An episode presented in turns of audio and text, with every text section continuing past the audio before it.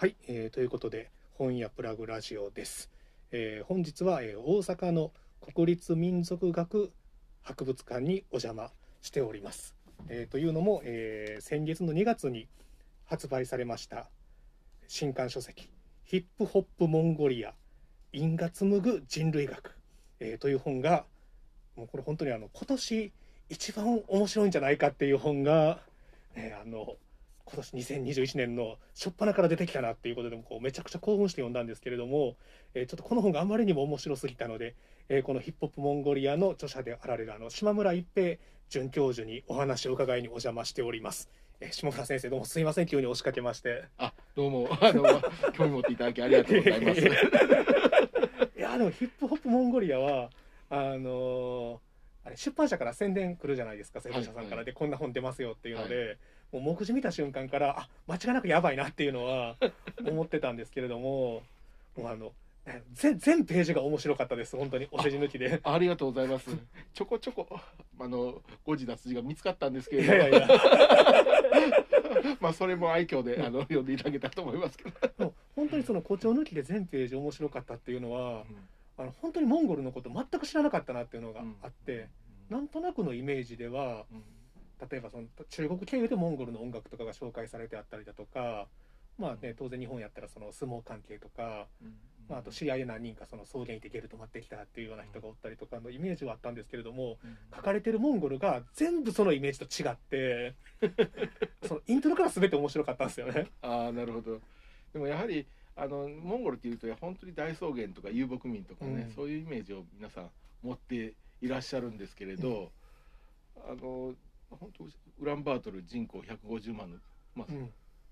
結構な大都市ですし、うん。そこには都市文化っていうのがあるんですけれどなかなか伝わってこないですよね。ねで私はあのモンゴルに、まあ、6年以上暮らして以前暮らしてまして、でまあコロナ禍になるまでは大体毎年夏と春に2回ぐらいはいはいはい。ウランバートル、まあ、1ヶ月うん。ちょい滞在するわけじゃないですか。うんうんするとやっぱりあの日本で伝えられるイメージとのギャップっていうのはやっぱすごいな。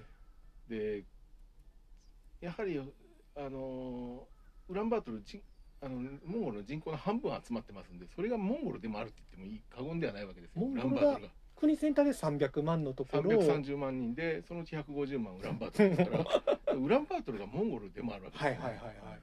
でもそちらはほとんど伝わってこない、うん。切ないなと思いまして、うん。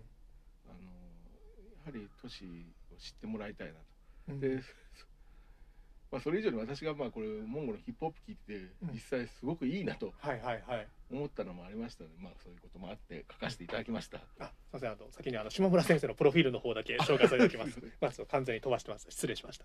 えー島村一平さんはえー1969年愛媛県のお生まれで、えー現在は国立民族学博物館准教授としてえ文化人類学そしてモンゴルの地域研究を専攻されています。早稲田大学法学部を卒業後テレビ番組制作会社に就職。取材で訪れたモンゴルに魅せられ制作会社を退社。えそこからモンゴルへ留学しモンゴル国立大学え大学院修士課程を修了されているということで。そうですねテレビ会社を辞めてモンゴルっていうのもすごいですよね。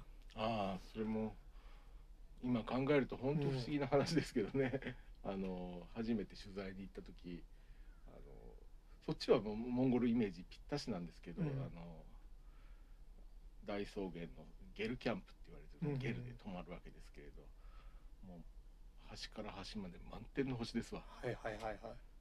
で私実はあのその時星見て涙流したのは初めて感動したんですけれど。でそまあその夜取材が終わってその満天の星を眺めながら、あの座ってますと。なんかひょっとして自分はこの国で生まれたんじゃないかみたいな、うん前世がこうモンゴルだったんじゃないかと。さっき書いてるスピリチュアルな話になってくるじゃないですか。そうなんですよ、まあ、大いなる勘違いをしていやいやいや。でまああの番組を仕上げた後、坂田明さんのジャズジャズミュージシャンの。坂田明さんがその民族音楽を取材するっていう番組だったんですけど、はい。まあ、それ番組仕上げた後あの辞表を出しましてその時の上司から「バカか」って言われましたえね、迷いはなかったんですか？うんあんまり考えなかったですね、なんで辞めるんだって言われてモンゴル行きますって言ったら、まあババカかって言われましたけれどなかなか日本の会社辞めさせてくれないんですけど、うん。3ヶ月かけて頑張って辞めまして。へそれでまあょうどそれこそあの阪神大震災の年だったと思うんですけれど。え95年ですか？95年モンゴルに行ったわけですね、うんでまあちなみにあの最初は映像を撮ろうと思ってたんで、うん。あのまあ1年ぐらいで帰ってこようと思ってたんですけどあちらのもともとジャーナリストだったんではいはい。あちらの大学に外国人向けの語学コースがあるって知ってましたんで、それでまあ語学を学んでたんですけど、でいるうちに面白くなっちゃって、うんそれでまあ大学院あちら受けたらうん。うんたまたま運よく受かったんですね。それは、えーモンゴル語で試験も受けられてですか？そうですね。運がいいのがうん。英語と専門科目。これが試験問題だったんですね。ああなるほどなるほど。はいはいでかつてはロシア語と専門科目だったんですね。おおそれがあの旧社会社会主義国でしたんではいはい。私が受験してた年に英語に切り替わった年だったんですよ、おおでロシア語でやってたらモンゴル人勝てなかったんですけど、はいはいはい。ちょうど英語に切り替わった年で モンゴル人もまだ英語の何その学習熱がそこまでじゃなかったじゃん。あのまだロシア語しかやってなかったような人たちですので、はいはいはい。ですので私いまだに覚えてますけどその時の、えー、と英語の入試の結成績が大して英語得意じゃないんですよ、はいはい。私が2位だった。全受験者の中で2番だった。も 問題文がモンゴル語で出てるにもかかわらずっていうこそうでとですすね。そうですそうです あの2番だったんですよ。それうんであの専門の方はまあ歴史の問題だったんですけれどうん。なんとかあのある程度歴史の文脈をちゃんと理解していってこの本いっすあのこのこの辺りは覚えてたら大丈夫じゃなんじゃないのみたいなことを、えー、と周りに言われて一生懸命あの何十ページか本をモンゴル史の教科書モンゴルシーですかそれは。学部で使ってる教科書ですね、はいはい。学暗記したんですね。うんそしたらズバリ出てくれてお本お当運よく受かりました。1年間でそのモンゴル語の普通に文章が読めるようになるのがすごいですね。比較的やりやすいのが日本語と文法がほぼあそうなんです非常に近いんですよモンゴル語って、はいはい。ですからあの親しみやすいですよね。あのちゃんと最後に動詞が来る構文になってて、うんなおかつ助動詞。日はいはい。本語で言う、なんと関西弁で言ったらなんとかやんかとか、はいはい。なんとかじゃんに相当するような、そういうものもあるんですよ、うんだから非常に感情を込めて喋りやすいですおね。おあと関西人にとってちょっとえっ、ー親近感を感じるのは、うん。知り合いだったらお兄さんあのなんとか兄さんなんとか姉さんって、まあ、吉本の芸人さんはいで、はいはい人類学的には犠牲親族名称って言いますけど、はいはい。そういうのを使ってお互いを職場とか学校で呼び合うわけですね。はいはい。その先輩とかみたいな感覚でそれが兄さんとか姉さんになるということですね。そうです。だからすごく関西人からするとうん。喋りやすい言葉ですよね。特に。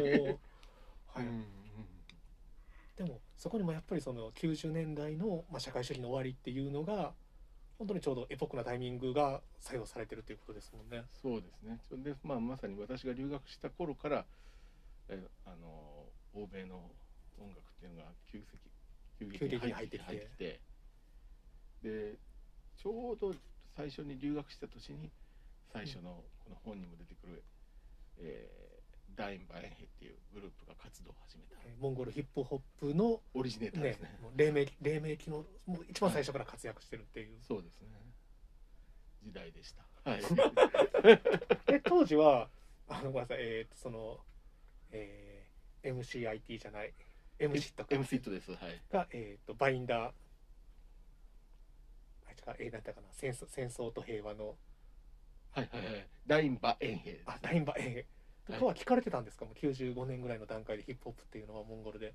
えっ、と95年ではまだ活彼ら活動してないんですよ、うん。彼らが活動し始めるのが98年でうん私が彼らの存在を知るのは実はえっ、とちょっとラップをやり始めてるなっていうぐらいでうん。存在を知り始めるのは99年の夏だったかな。うん。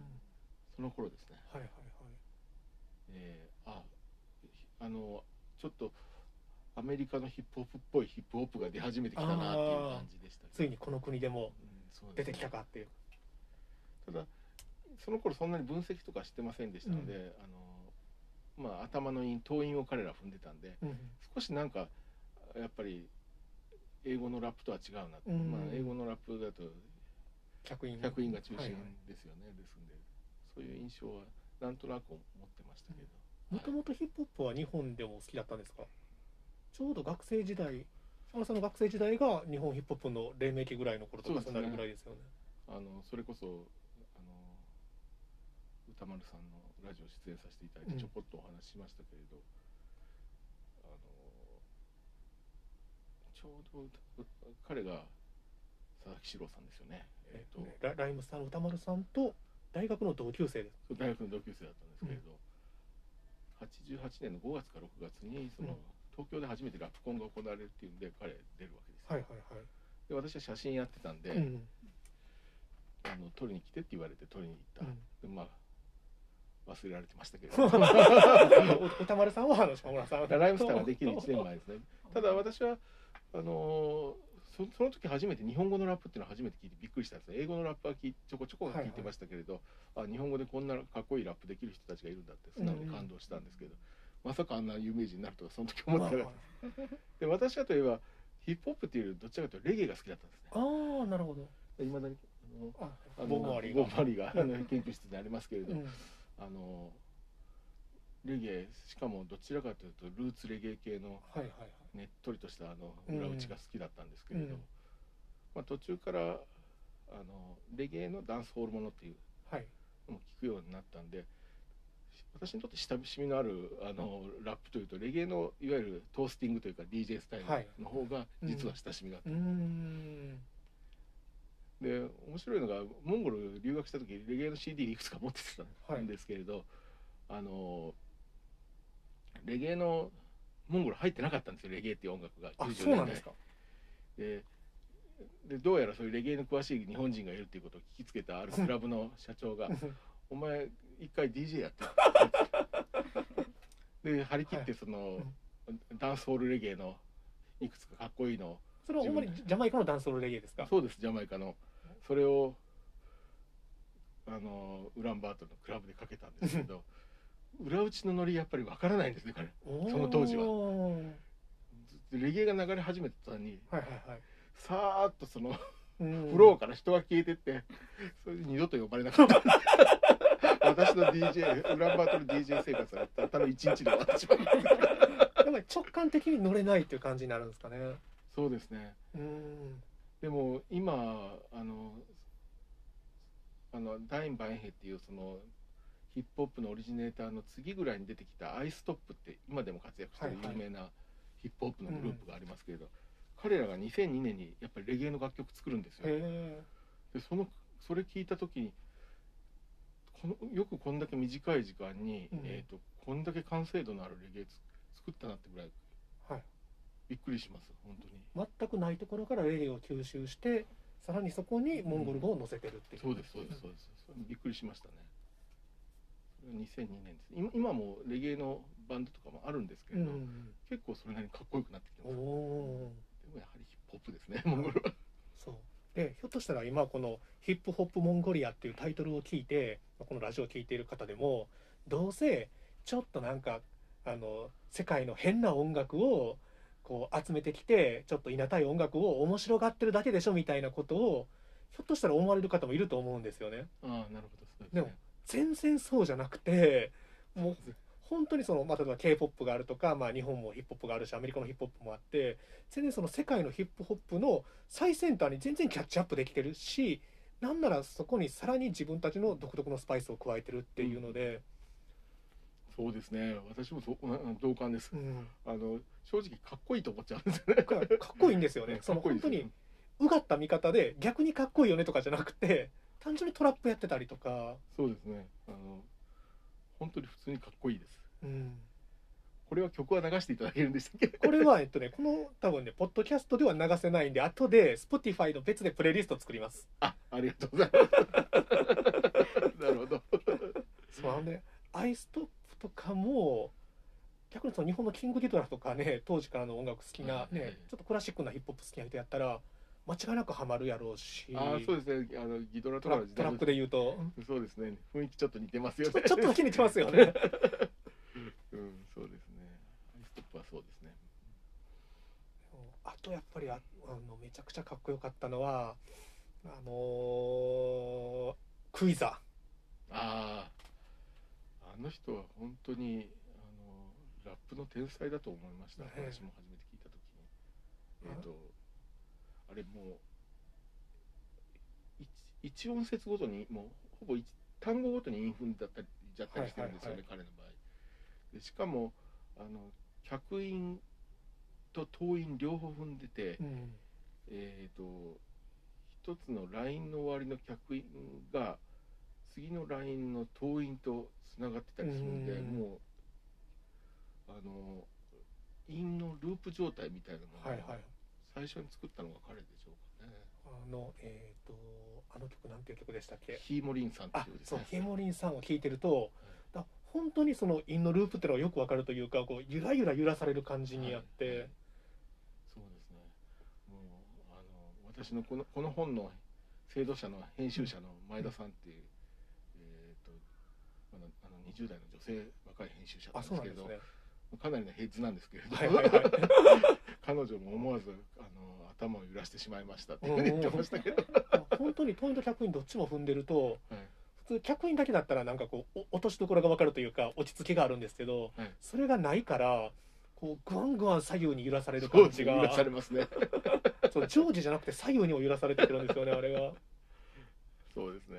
あの人は本当すごいですけど、それででそういうあの実はその党員客員両方踏むみたいな、うんあの韻の踏み方っていうのが彼らの伝統的な口で語る詩ですか？交渉詩といいますか？そういう交渉文芸にもともとあったんですけれど、うん。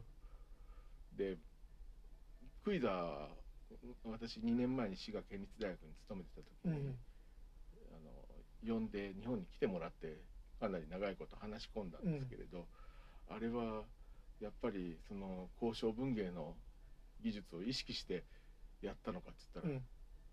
そのあのループみたいに引用する早口言葉のような歌の技法、ジョローグって言うんですけど、うんジョローグあそんなのあったの？みたいな感じであの知らなかった。それであのただところがもともとそういうインフム伝統がある人たちだから、うん。多分無意識のうちにやってたんでしょうね。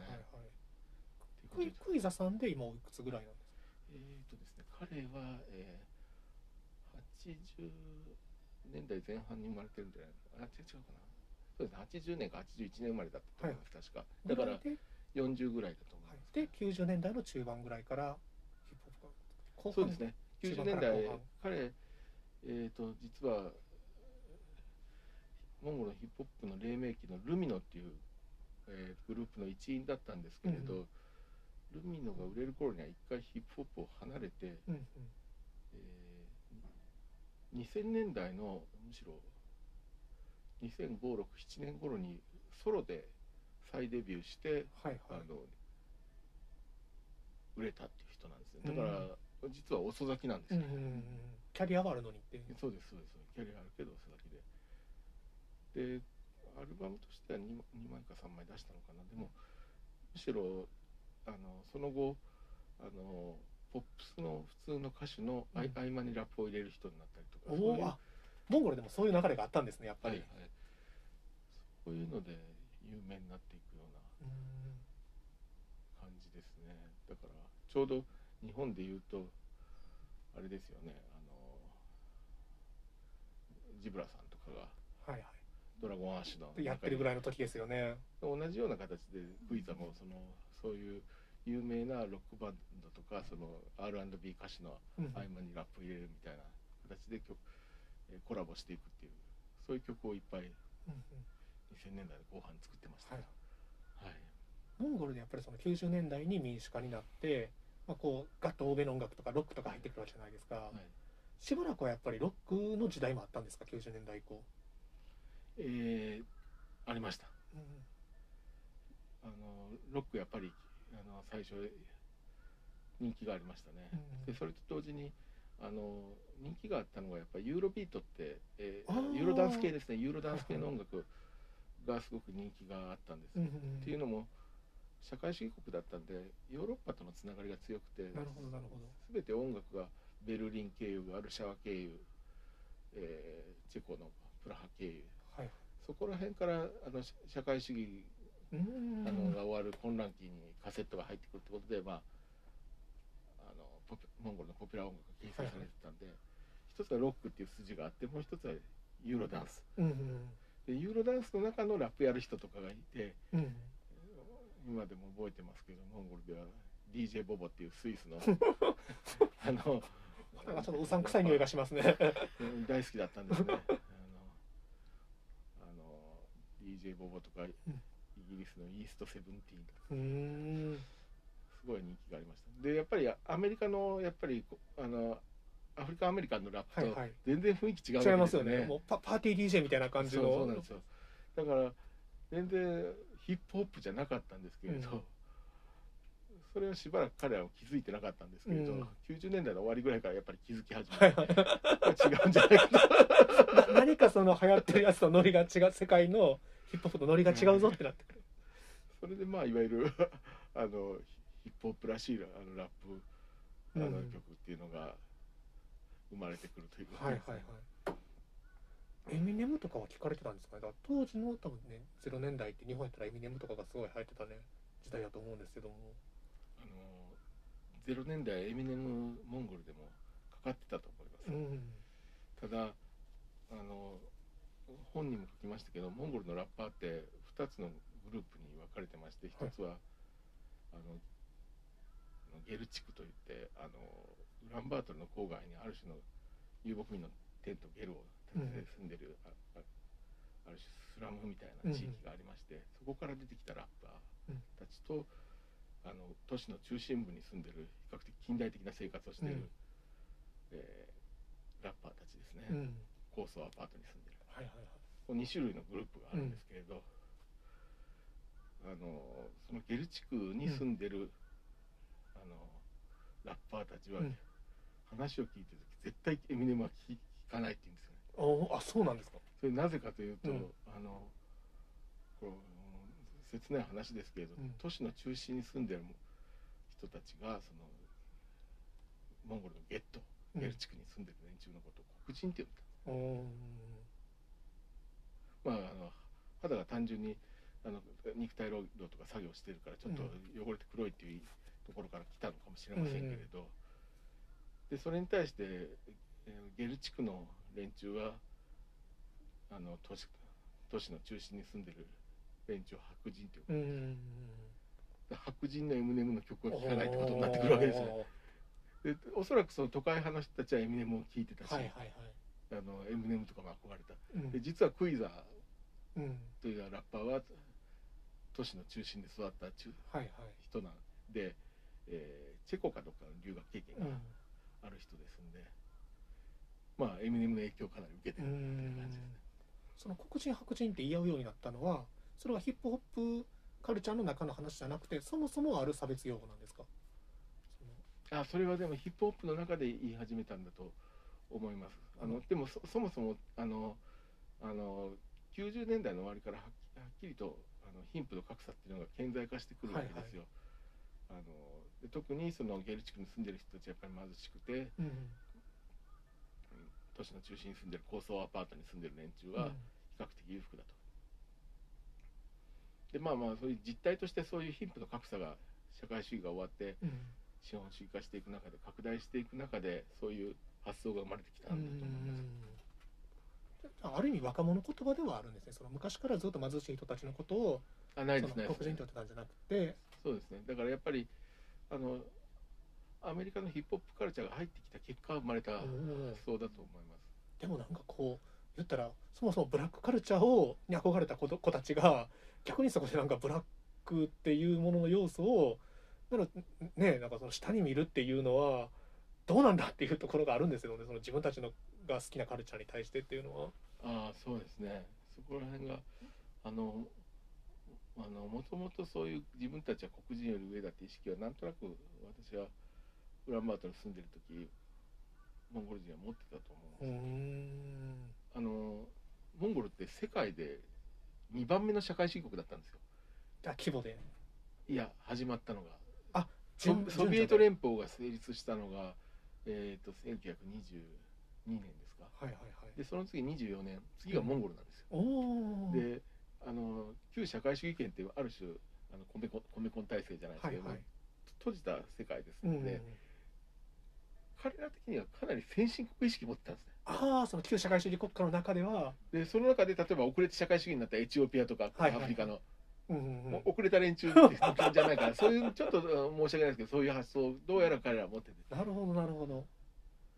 だからあの自分たちすごく進んでるってイメージはすごく持ってるへえそのかつて大帝国だったとかそんなんじゃなくて社会主義の中でのじ順位付けというか。があったと思います。うん。今もう社会主義が崩壊してからそういうのはあのそうじゃなかったんだってことに彼らもはいはい、気づいたりするわけですけれど、うんイミジクも私の友人でかつて父親の都合で日本で中高生時代を過ごしたそのうん。ちょうど社会主義がうんえー80年代から90年代の初めにかけてうん。うん人がいるんですけれど、うん。日本語ペラペラなんですけど、はいはい。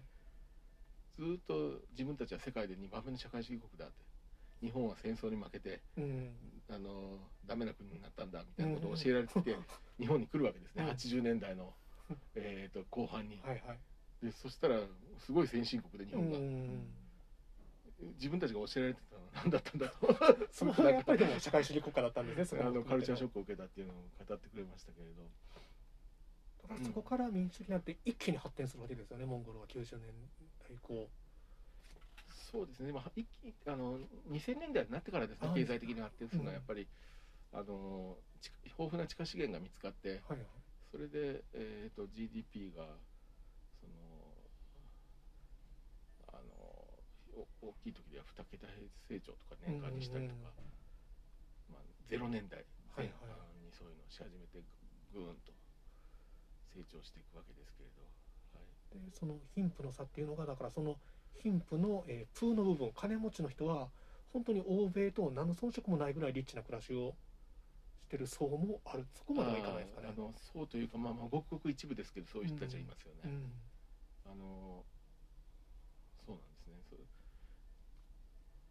それはそんな、まあ、でもある程度の層はいるという、うん。いいると思います、えーただそのすごく数の少ない富裕層と,、うん。えー中間層である都市都市の中心で生活しているものだと、多くの、えー、と人口の半分ぐらいを占めるそのゲル地区に住む連中、うん。人たち、まあ、これぐらいの3つの層に分かれてるんじゃ半分はやっぱりそのゲル地区のいわゆるゲットとかスラムまあそういうに近い暮らしですね。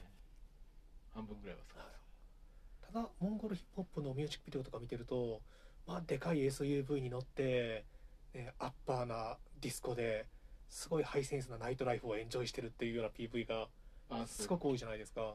あでもそれも現実ですね。それもやっぱりあることはあるしそれに憧れる若者たちもいるしであ手の届く距離にはあるっていうことですよねその。あ空間的な場所として。ありますあります。あの普通にグッチやビトンのディストリビューターうん。ウランバートルにあのありますし、うん。えーあと我々が食べるようなマクドナルド来てないんですけどケンタッキーとかかなり普通に普及してますしファーストフードも。はいはい。でえっ、と結構なウランバートルって国際都市でうん。あの東京や大阪であの食べるようなそのいろんな各国料理っていうんですか、うんそれこそ日本料理だったら回転寿司もありますしあそうなんですか？あの和牛のステーキ屋もありますしでイタリアンもあるし何でもあるんですね。だからまあそういう意味ではうん。あの東京や大阪とあんまり変わらないそのなんていうんですかはいはい。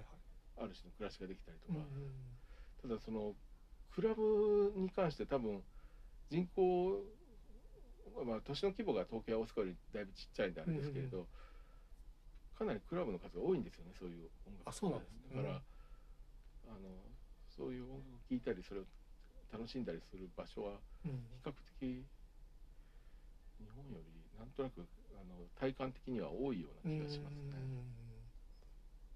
それはそのゲット、まあ、言い方ジゲル地区で暮らしてるような若者たちも、入れます入れます、はい、全然入れて入ります入ります。それは入ります。全然あの閉じられてはいませうんので、ただそのタックスが高いとあの入場料ですね、はいはい、入れなかったりもしますけれど、うんまあ、そこででもやっぱりいろんな階層の子たちがその開校してしまうような場所はあるっていうことなんあですね。ります。あります。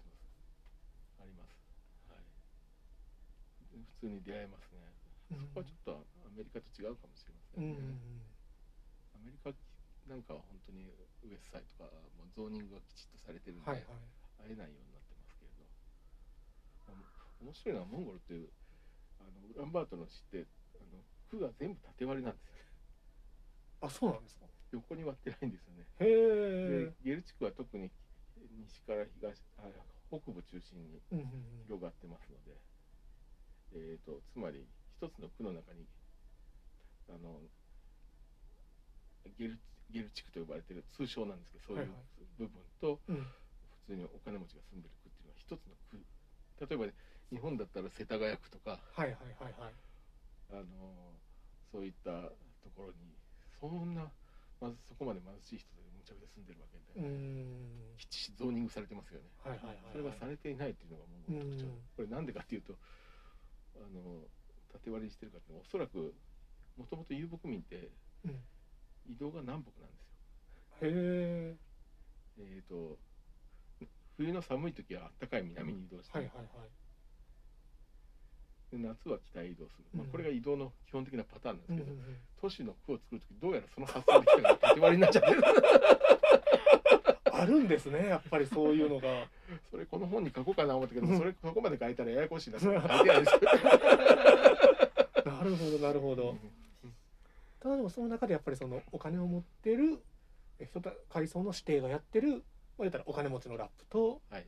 そのゲル地区いわゆる貧しい子たちのラップがあってでまたそれの中でもそのラブソングを歌う、えー人たちがいればギャングスタラップを歌う人たちがいるっていうのでそうですね。ある程度その階層とそのジャンルヒップホップの中のサブジャンルっていうのもつながってるんですよね。そうですね。あのやっぱりゲル地区の人たちはあのギャングスタ系のラップを歌ってきたし、その都会派と言われてるその人たちはラブソングが中心でした、ただお互いそういうディスあのビーフというかディスり合うような曲をやるときはどっちも、うんあのギャングスターっぽい感じになるんですけどあそこはやっぱりその決める時はギャングスターっていうのがあるんです。そうですね。だからやっぱりあの面白いのがあの都会派といえども、うん。そこまでリッチなわけじゃないんですうね、ん。あの例えばアメリカ留学したりするんですけれど、うん。あの実際、えーゲル地区派の大ボスである G っていうラッパーに対して喧嘩を打ったツェツェっていううん。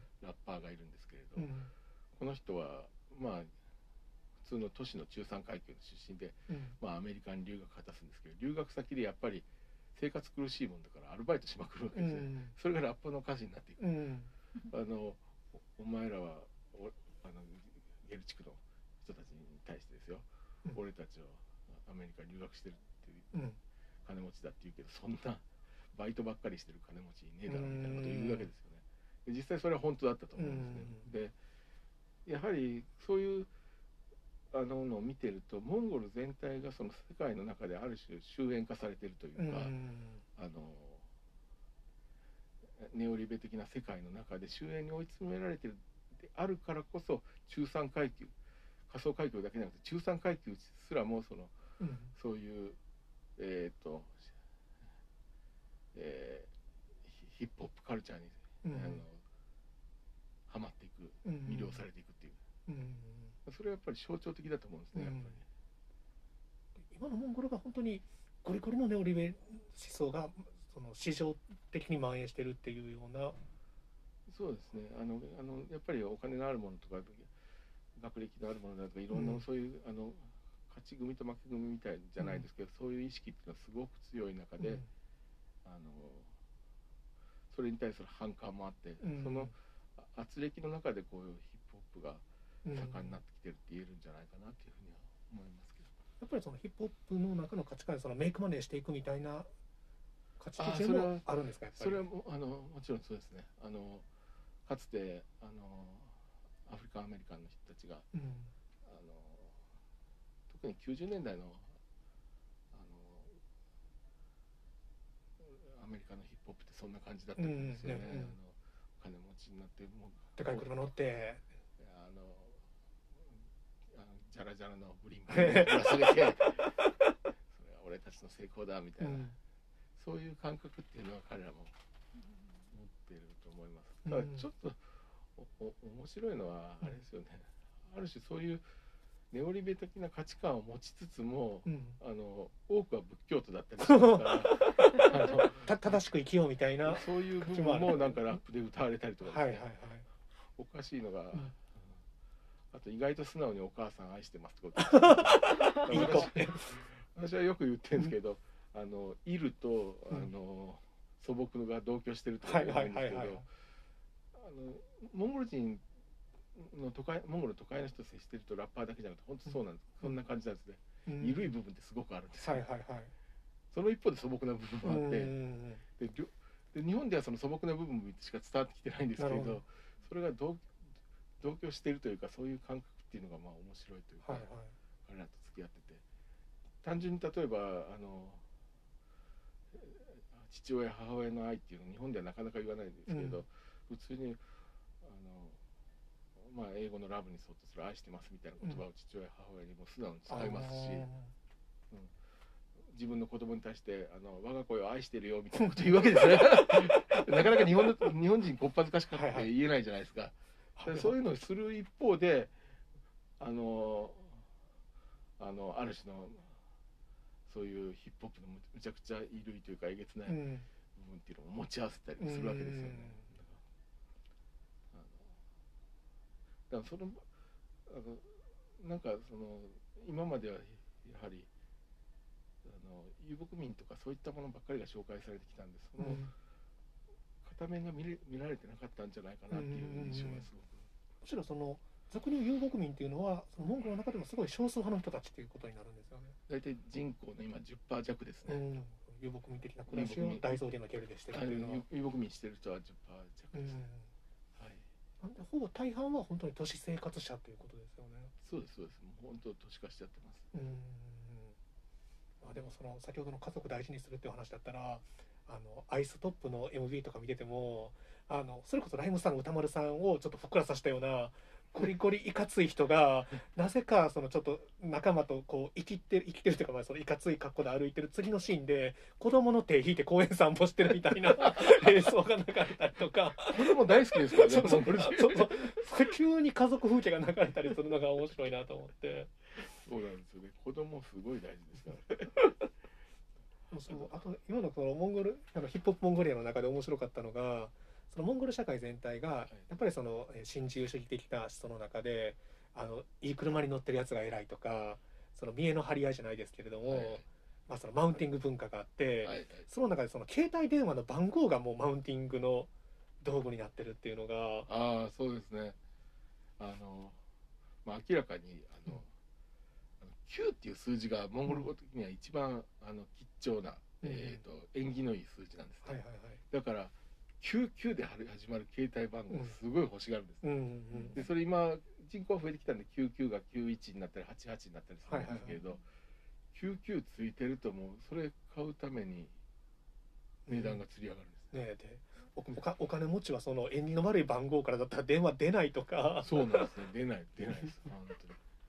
本当に。びっくりします。ねお女の子もダサい電話番号のやつからの電話が電話番号にダサいとかおしゃれとかあるっていうのはちょっと我々からしたらちょっと理解しがた。いですけどすごいなっていう。そもそもがそのそれは迷信深いって言ってしまっていいんですかね。迷信というよりももちろんその Q があの信じてるっていうよりもそれがステータスのシンボルっていうか。そうですよね。そういう感じになっちゃったんだと思います。だからもともとの起源としては9がその伝統的にいい数字だっていうのがあるんですけれど、それ以上にあの9があのブランドを持ってるのと同じような感じはいはいはい。うん、になっちゃってるんだと思います。うんうんだからブランド品をつけるかのように9付きの携帯番号を持つみたいな それがなんかいけてるみたいな。それがすごいですよねでもなんかでも本当に土壌的にはでもヒップホップが根付きやすい土壌なのかなっていう気はするんですけどもその辺も含めて。ああそうですね。やっぱり貧富の加速さが生まれたこととか、うん。あと陰の文化があるとことかやはりあの全く違うんですけれどやはり、あのアフリカンアメリカンと共通している部分が偶然なんですけれど、うん。そういうのがあるっていうのは面白いところですよね。うん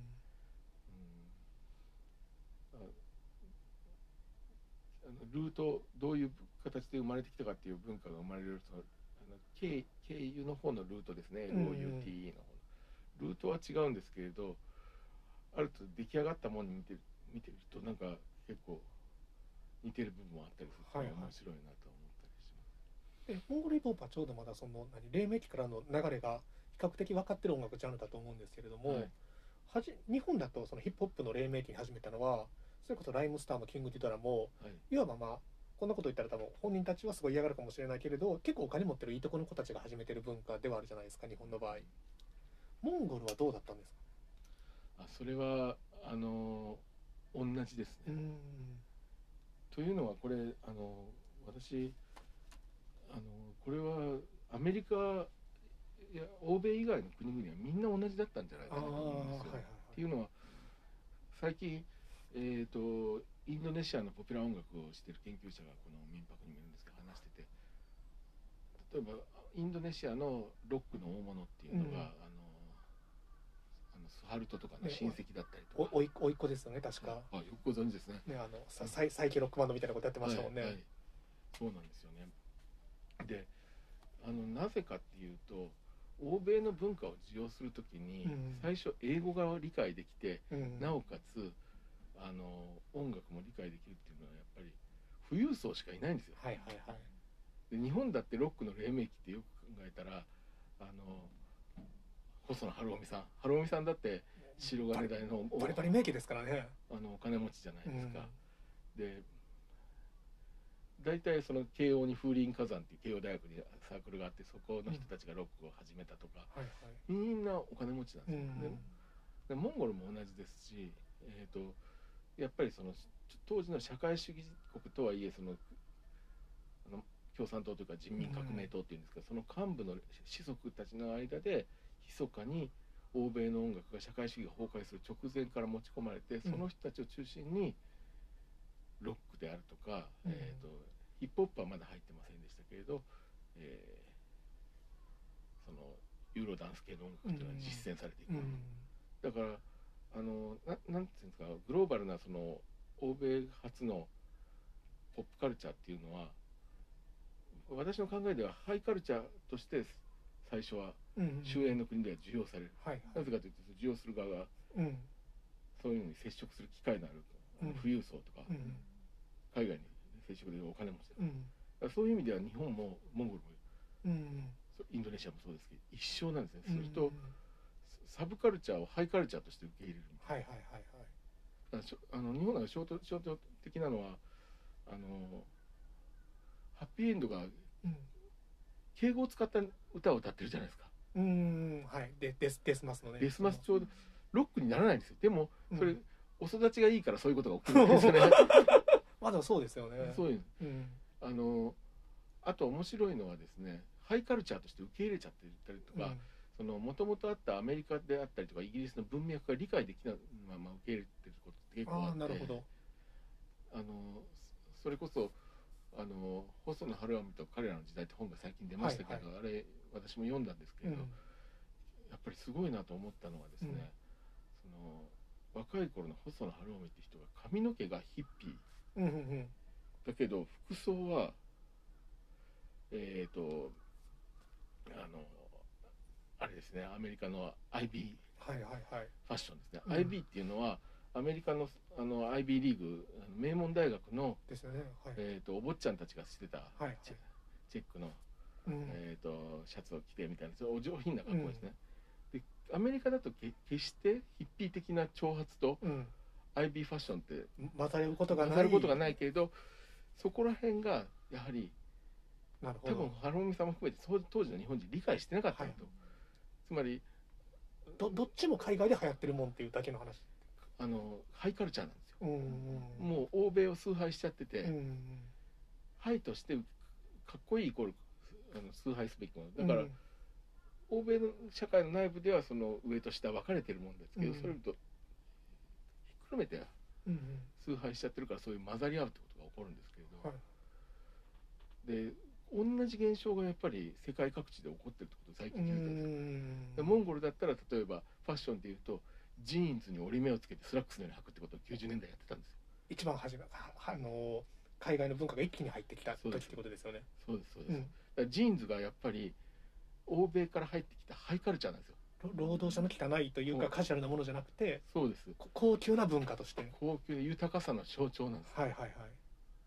であのあと最近そのセルビアの音楽やってる研究者の方の話聞いてて面白い、やっぱり面白いなと思ったのは、あのやっぱりそのセルビアのそのロックかなんかのうん。やってる人の、えー、と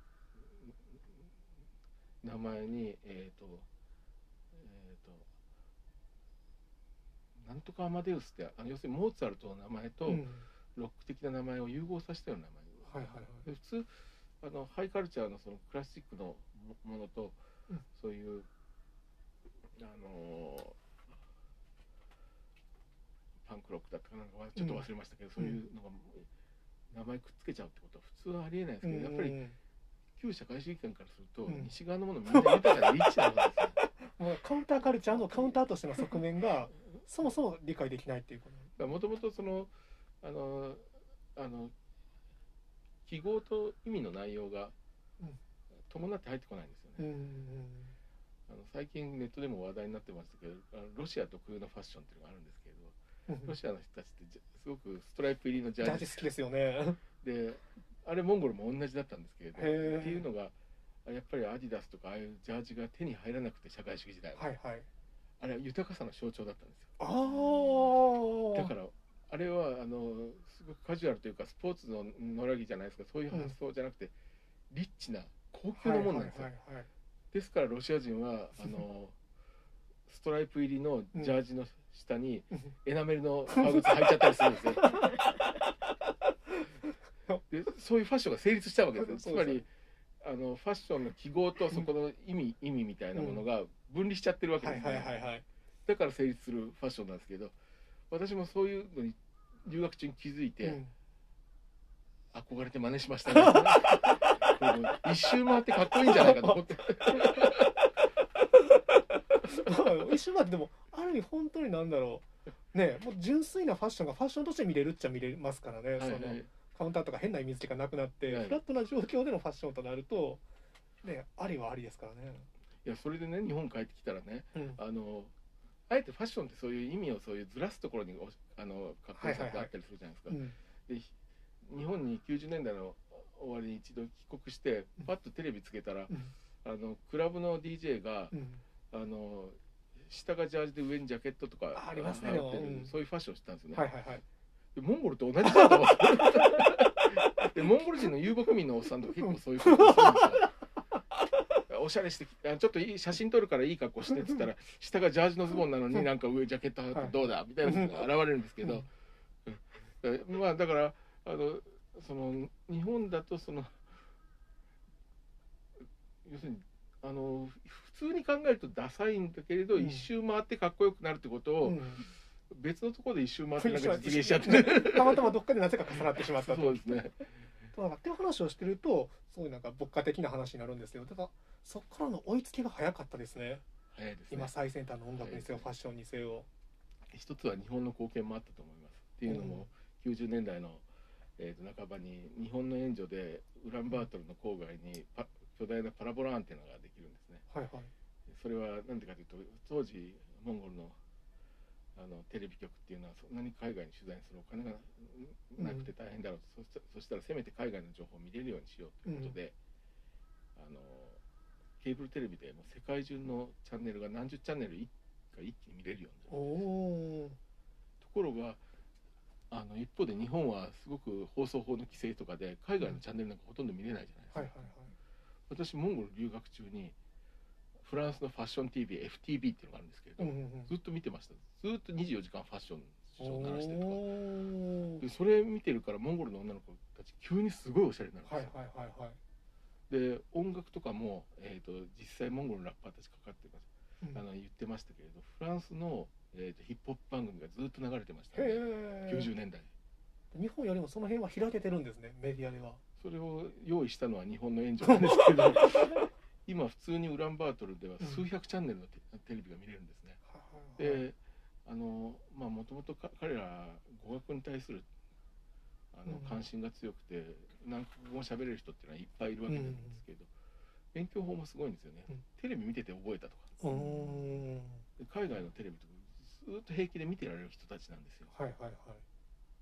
それをどんどん吸収していくわけでうんそうなると気づいたら我々よりいろんな国のいろんな情報っていうのが入って確かにですからヒップホップサンプリングするんでもあの日本だと例えば最初はどうしてもやっぱりアメリカかですよね、うんなんといっても。でまあちょっと入ってイギリスかフランスぐらいの程度なんですけれどその参照源サンプリングする参照源がの数がひょっとしたらもう最初の頃モンゴルの方が多かったんじゃないかなうーん。日本も聞いてましたし、うん。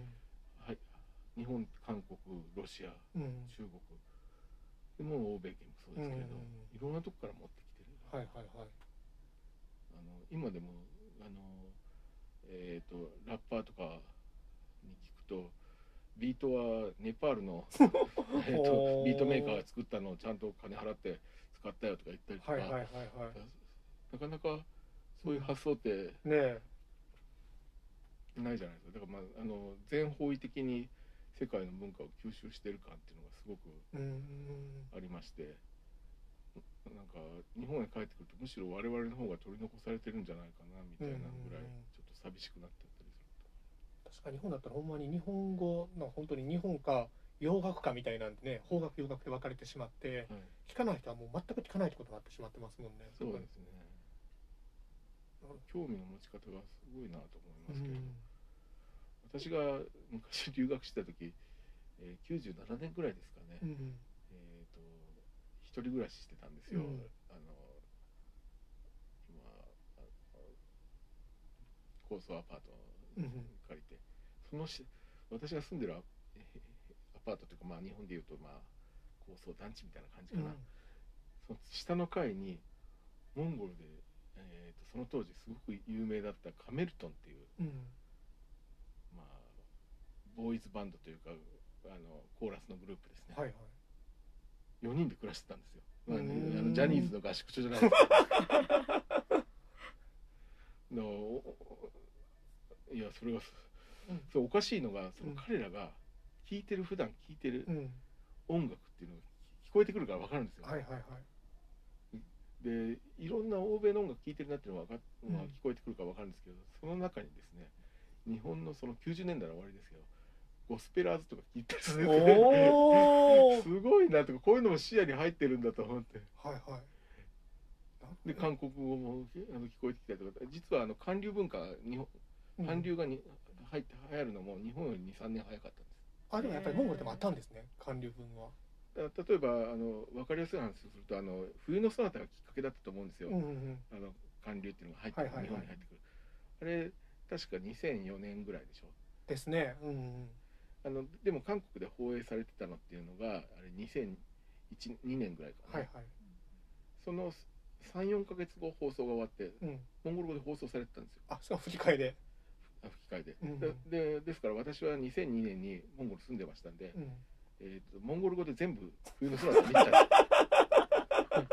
それでえー2003年帰国してうん。2004年で、えー、と冬のそ冬空ブームっていうのが来るわけですよ、でうちのおばがハマって、うん。でモンゴルで全部見ちゃったよって その NHK で放映されるたびに「ねえ次どうなの?」って電話かけてください なんだかなと思いながら。いまだに K-POP とかも聞かれてるんですか？あ聞かれてます聞かれてます。K-POP も流行ってますね。やっぱりそこは東アジア、まあ、ひ東アジア北アジア全域でやっぱり K-POP の影響力というのはやっぱり強いんですね。あのあの聞いてますね、うん。あとでも最近 K-POP を嫌悪する人たちも出てきたりして。ああのあラッパーで K-POP ディスリみたいなものをおお出てきましたアメリカのラップディスリみたいなのも出てきましたね。はいはい。もう黒人のそのアフリカアメリカンのそのラップがどんだけのもんやみたいなことをうんついにモンゴル人のラッパーが言い始めてますし、でもそれ自体は変な話やけどいいことか悪いことかは別にして世界に目向いてるっていうのはありますよね。そうですね。日本だとその J ラップをハードコアのラッパーがディスるとかはあったけれども、はい。逆に海外のラッパーをディスるところまで行ってなかったと思うんですよねそれディスったところで相手にされると思わないというか普通は。多分まあ差別もさされてきたっていうのもあるんですけど例えばその、銀人っていうラッパーがいるんですけど非常にいいラッパーです、はいはあの今活動してる。いうん。で彼はアメリカ留学して帰ってきて、うん。えーとまあ、ラッパーになるわけですけれど、うん。当然にしてあのアメリカいる時にモンゴル人ってそこまでいい思いしてるわけじゃない、うん。さっきのバイト生活もありますし、うん。あとアメリカっていう国は我々アジア系って一番下じゃないですか。はい。白人。白人黒人って実はアジア系一番下じゃないですか、はいはいはいはい。でさらにその中でもモンゴル人ってやっぱり下だと思うんですよ。っていうのはん。あの日本だとチンギス・ハーン例えばすごくはいはい。英雄視されてますけれど、うん。欧米人からするとただの殺戮者なんですうんマイナスイメージとして語られる。でよくあのあの英語のあのネット記事とかも読んでもそうですけれど、そのモンゴル人があちらであのバカにされて俺たちはチンギス・ハーンの子孫だぞってい威張るんですけれど、うん。えそうなんですか？最悪じゃんみたいな反応ですね。で 自分たちは威張って言ったつもりが、はいはい。あのあのなんていうんですかもっと悪い状況になるということで、うん。すごくモンゴル人たちはへこむと。うん。そういう経験を、うん。まあ要するにチンギス・ハーンに対する偏見が日本以上に欧米の方が強いわけですよ、はいはいはい。であのまあそうやって帰ってくる母国に、うん。そうなった時にやっぱり憧れていったアメリカにそういう態度を取られて、うん。なんぼのもんじゃいみたいな話になってくるのかなって思ったりもするんですけれどうん。あの実際銀人にそれ話聞いてるわけではないので何、とも言えませんがあの今度会えたらぜひ話聞きたいなと思ってるんですけれど。ね。リアルなカウンター精神があるということなんですねもう。そうですね。もともとすごいプライドが強い人たちなんでもうそれがあの日本だとややはり最初コンプレックス持ってたのは日本もうん。モンゴルも一緒だと思うんですけれど、そのまま、えー、とあいつらより俺たちのがすごいぞみたいなところまでなかなかいかないと思うんですよメンタリティ的に。ところがモンゴル人そう言っちゃうところがなんかあの、うん。根拠のない自信なのかなんだかよく分かりませんけど、はいそれはやっぱりすごいなと思います、ねうん。素直に本当に。うんそうですね。ただ日本だったら結構その海外とまあ当然その、まあ、歌丸さんとかもよく言ってるように自分たちはやっぱり黒人じゃないっていうコンプレックスはあったとしても結構もう国内で処理してるというか落ち着きどころを見つけてしまってるところあるじゃないですか。もちろん意味だとは思うんですけど、あそうですよね。あのライムスターとガラパゴスであったりとか、うん。ああいうんで。あのもっともうそんなことすあの日本はモノマネだって言われるけど俺たちはまあこれでやっていくんだようん。みたいなことはライムスター歌ってますよね。うん。でそれはそういう批判に対して俺たちは別に構わねえからみたいな。うん。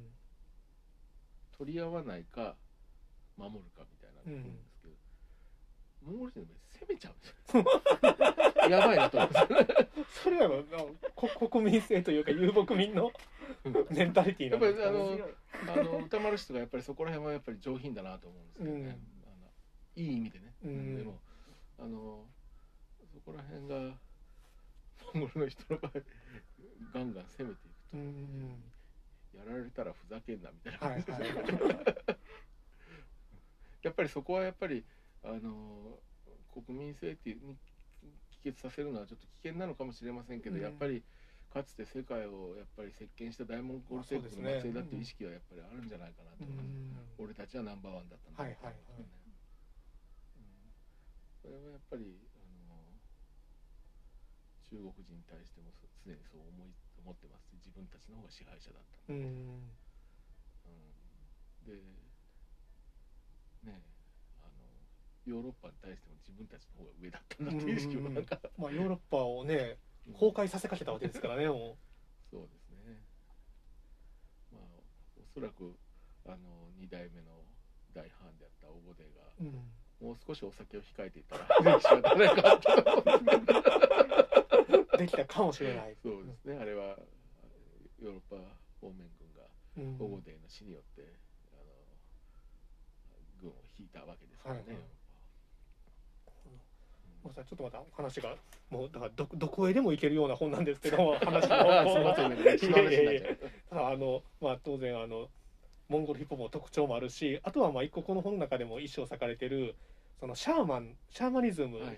憑依とのつながりっていうのも面白くて、ああありがとうございます。そもそもそのモンゴルで今でもそのシャーマン精霊と話をするっていう職業の人が300万人しか330万人しか人口がないのに2万人シャーマンがいるっていうのもすごいなと思って。今少し減ってきたみたいなんですけれど、おそらく2010年頃がピークでうんおそらくですけれど多分人口の1%ぐらいがシャーマンになってたと思います、はいはいはいはい。えでも1%って怖い話で、えー、と例えば家族4人が1家庭だとすると、えーどれぐらいですか？20, 20家庭に1つぐらいがうんうん。そういうシャーマンがいるということですから、はいちょっとしたマンションだったらワンフロアに1人そういう人がいるちょっと考えられない状況ですね。あの同級生やったら学年に1人2人シャーマンがいるなるやつがおるぐらいの。そうそう。学年に2人ぐらいシャーマンがいたりとか あのタワマンに住んでたらタワマンのフロ同じフロアに2人1人か2人必ずあのいた子さんがいるっていう状 状況でじゃないですか。そうそう。それはすごいなと思うんですけどやっぱりそれもそのもともとそんなにいたわけじゃないんですけど、うん。そのネオリベ的な価値観が浸透する中でやっぱり、えーそういう相対的にやっぱり敗北感を感じた人間がシャーマンになってうんた。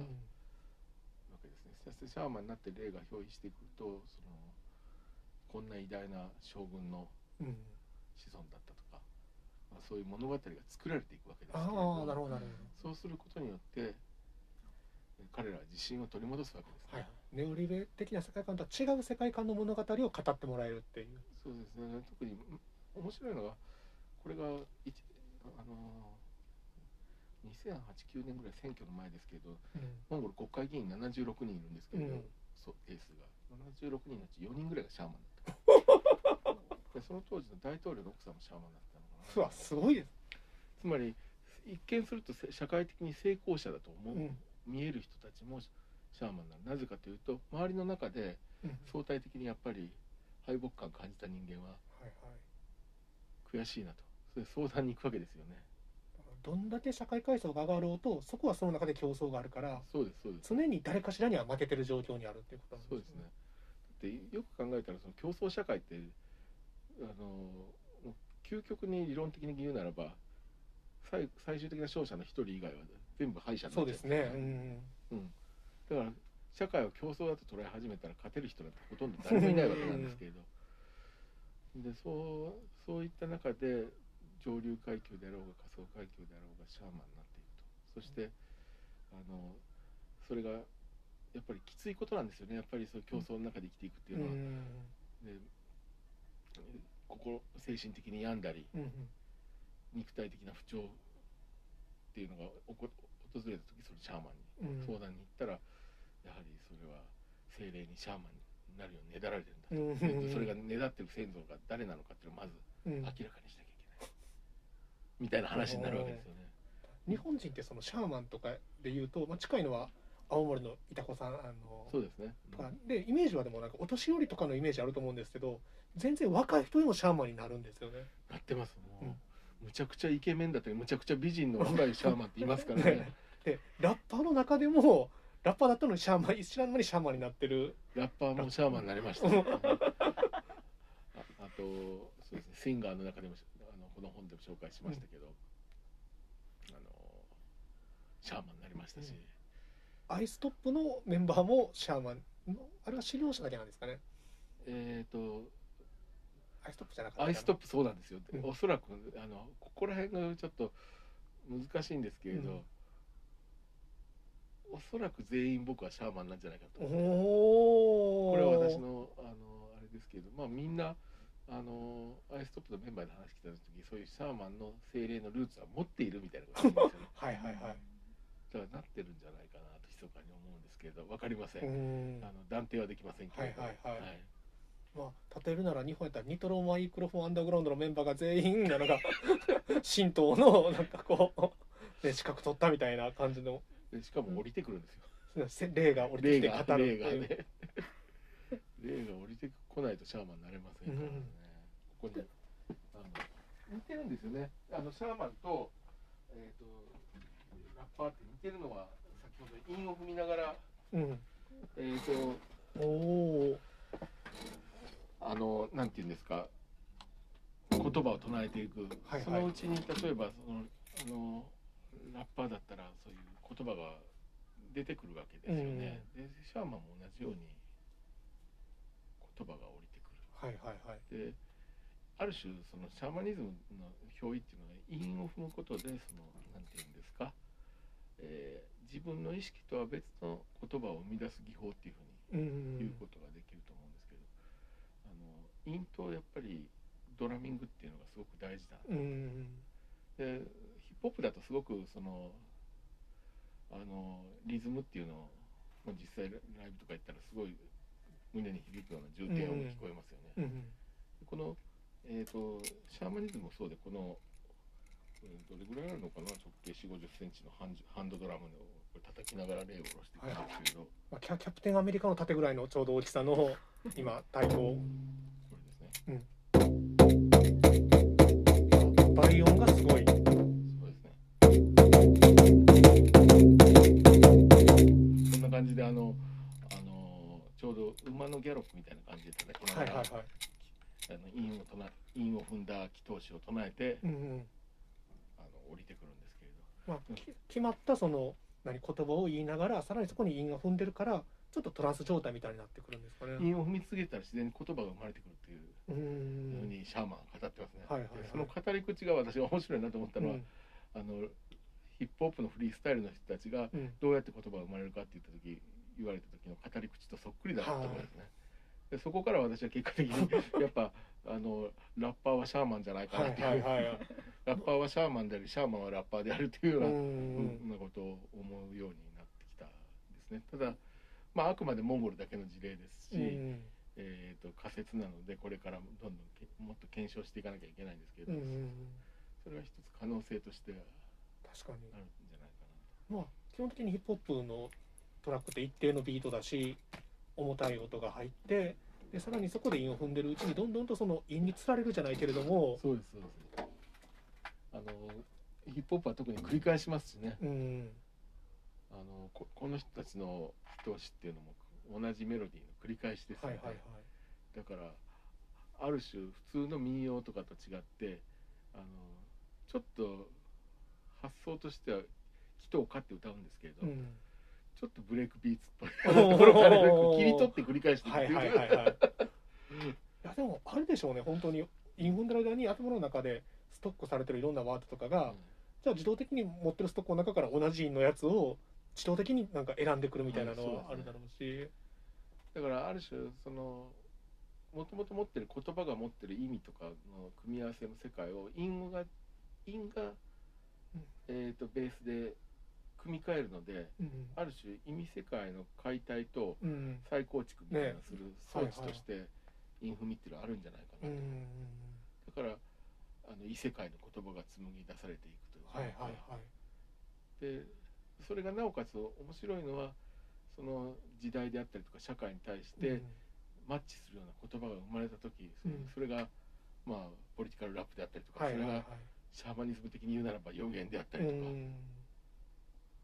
まさに我々の今暮らしてる世界のことを言い当ててるよねっていう話になってくると思うんですね。だからそういう意味ではやっぱすごく似た存在なんじゃないかなと。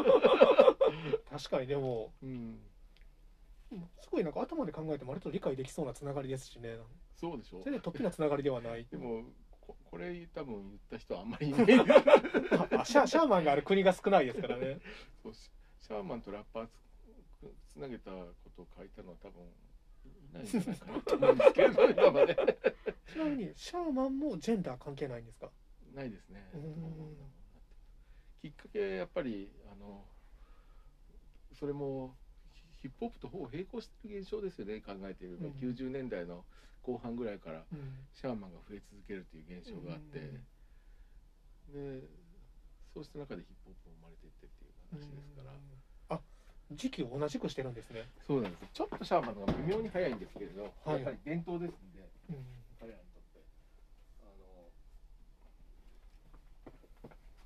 これが私の最初の本なんですけどお「増殖するシャーマン」っていうタイトルまたまたブリアートっていうマニアックな地域で。日本人で誰が 買うんやっていうところがある。うんそうなんですよ、まあ、全く売れない本ですよ。ただめちゃくちゃ面白そうですね。そうん。まあ、モンゴル国内のブリヤート人ああはいはい、えーロシア寄りのモンゴル人。えっ、とですねもともとバイカル湖の辺りに住んでたんですけれど20世紀の初頭に一部がモンゴルや、はいはい。えーと中国内モンゴルに移住した、うんうんうん。まあ、人たちなんですけどまあ言語的にはモンゴル語の一方言と言えるようなはいはい、言語をしゃべる人たちうん、ですけれあうちもこれじゃあ2冊ほど入荷します。ど ありがとうございます。うんでもどうなんですかね。他にシャーマン文化がある国ってまあシャーマニズム自体は多分世界中であると思うんですよね。であの伝統がなくても伝統を生み出せちゃいますんで。はいはいはい。あの霊が降りてきた時そういう,、うん。そういう状態になって。うん。言ったらそれがある種ので新しいし現実がうん。クリエイトできちゃうわはいけじゃないですか、例えば卑弥呼がこれが我我々の国の習わしであるぞよって言ったら、うん。もうそれが習わしになったり伝統になりまあますよね、まあ信じる人にはとってそうなりますからね。そうですね。だから、まあ、チンギス・ハーンもそうですけど、うん。あのテブ・テンゲル・フフチュっていうシャーマンが、うん。この人が世界の主なんだっていうあことを言い出して、まあそうですね。はいはい。非常にだからモンゴル帝国の、えーと世界征服っていうのは宗教的だったんですけれどあのまあだからシャーマンっていうのがある種伝統的に伝統を作り出すうん。そういった伝統を持ってると。まあまあそういうふうに言えるんじゃないかなと思うんですけどね。あでもそうか幸福の科学もある意味シャーマンやから。まあ、あちょっと下手くそなシャーマンですけど、ああ、ごめんなさい、これ、いらんこと言ったら、これカカットしてください。ま あねいいたこでいたこで。うん。あの、幸福の科学、大川さん間違ってるところが、うん。ブッダが降りてくるじゃないですか。はいはいはいはいこれなしでごめんなさい。ああごめんなさいこれななしにならない消せないんですよあ、そうなんですか？消せな消せないんですよあじゃあやめてののノー編集なんであ、ノー編集なんですか、ノー編集で。すこれノーノー編集ノー編集ですだから、あんまりちょっと。他の宗教のこと言いません。そこまであのあれですあの聞いてる人少ないんで大丈夫なんですけどあの、まあまあ、あの、基本的にブッダは、あの、あれですよ。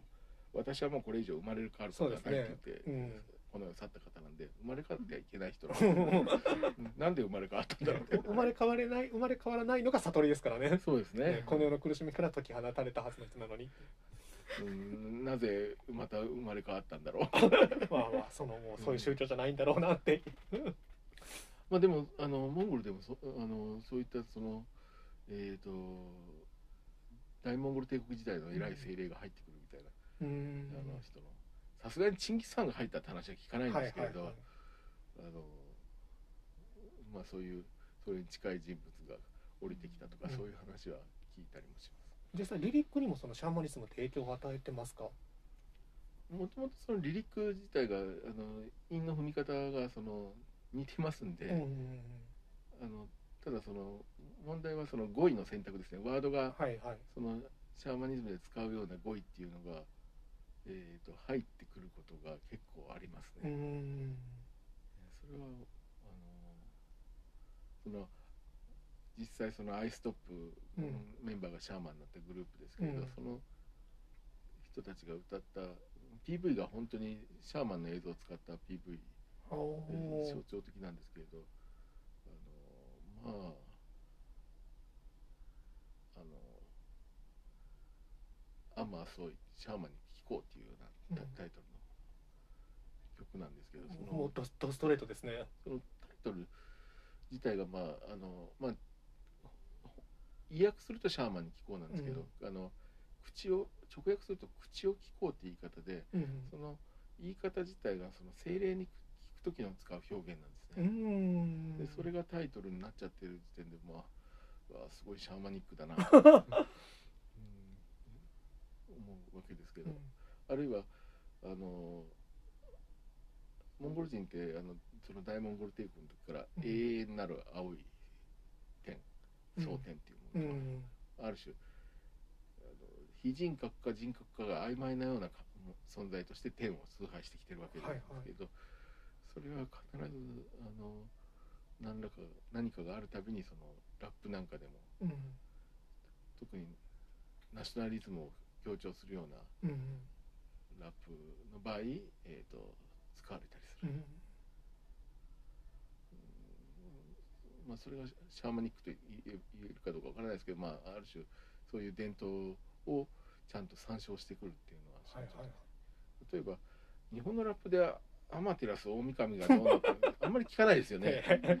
ゴリねゴリゴリネ同様のやばいやつぐらいからしか出てこないわけですよね。